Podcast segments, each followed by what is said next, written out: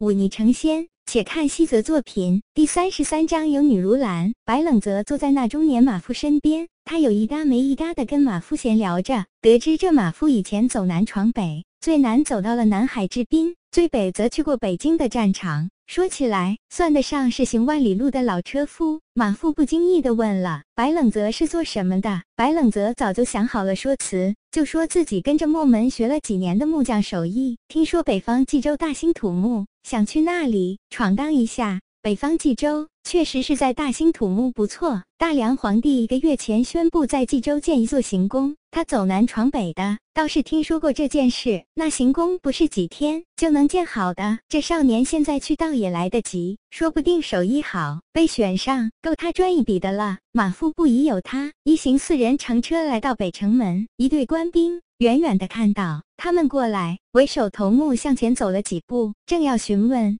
却被身边的一个捕快拉了一下。那捕快指了指那辆马车，小声道：“没看到吗？那是当剑宗的马车。当剑宗的二长老正在这城中，你不想活了？”那官兵的头目面露惊容，立刻喝止了身边的同伴，同时打开城门，让出道路。马车缓缓地驶出城门。马夫诧异道：“今天怎么这么多官兵守着城门？莫不是城内有什么异常？听说城内出了一个刺客，刺伤了一个大人物。”白冷泽开口回道：“什么样的大人物？”小莲也来了兴趣。掀开门帘，探出脑袋来问道：“白冷泽向后看了一眼，笑道：‘我只是一个生豆小民，哪里会知道这些？’这一瞥不要紧。他透过那掀开一角的门帘，却看到了一张精致到绝美的容颜。那是一个身穿朴素白衣的女子，她不穿金银，不戴首饰，却依然给人一种惊艳的感觉。其实这倒没什么。白冷泽两世为人，什么样的美女没见过？之。”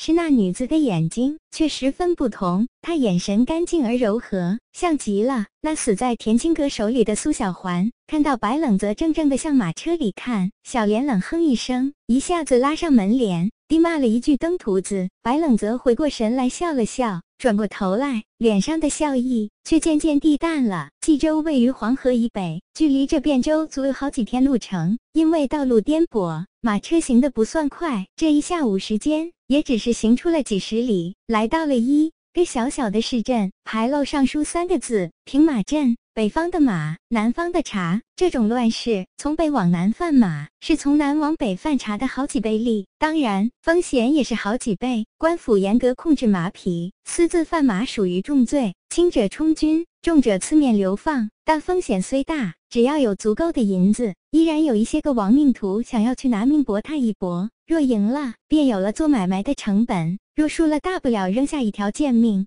几个比较大的马场都在北方，可以说马贩子随处可见。而这座叫做平马的小镇，就是从一个马市慢慢发展起来的。小莲从马车上一跃而下，然后回身拉开门帘，那个一直藏在马车里的女子，终于还是走了出来。白冷泽淡淡的看着这个女子从马车上轻盈走下，没有说话，只是静静的看了两眼，就将目光转向一旁。他想清静，那女子却径直找上了他。两人走出几步，远离丫鬟和马夫后，这女子这才温和一笑，开口道：“不知公子如何称呼？”她声音温和，带着一点南方吴语特有的软糯，很是动人。我姓白，白冷泽。听口音，姑娘是南地人。看着她那双纯净而柔和的眸子，白冷泽居然难得的说出了真名。女子摇了摇头，开口道：“我出生在北地，不过父亲是南地人。母亲说父亲说话温和恭谦。”有君子之风，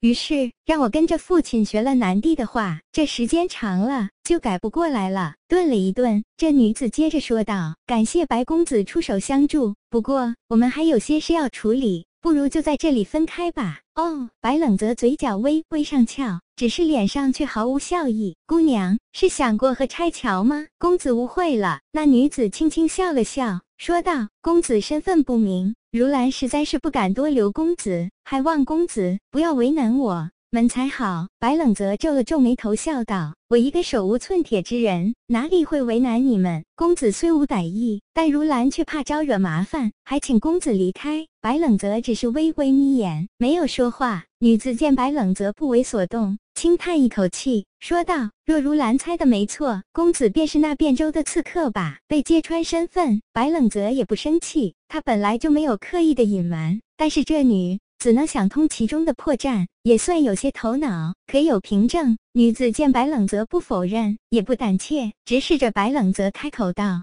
其一，我们初见之时，并没有说。”要去哪里？你却开口就说要去北方冀州，想来定然是看到了这马车上的印记，知道我们出自北地的闵苍派。白冷泽没有说话，但是心里却是一动。闵苍派居然不是当剑宗。其二，你与你那个所谓的姐姐。应该是同一人吧？何以见的？白冷泽笑了笑，说道：“气味。”女子淡淡说道：“我自小嗅觉灵敏，虽然你刻意的掩饰，但是你身上有一股奇特的药味，我闻得出来。而且我们中午时分吃饭时，看到了墙上贴的告示，说刺客胸腹受伤。你这一路行来呼吸不算，且尽量不做大动作，实在是可疑。所以我猜测你就是那行刺之人。”白冷泽府长笑了笑，说道：“精彩。”想不到在这里还能见到一位女诸葛般的人物，公子谬赞了。这第一处破绽当是公子故意留下的，只要明眼人都可以看得出。既然公子已经出城，想来不用再隐藏身份，跟我们同乘一车了。还要多谢姑娘在城内不揭穿我，只要出城时姑娘喊一声抓刺客，想必我现在已经身首异处了。我不敢。女子坦言道：“小莲和老信书都是普通人，不会武功。”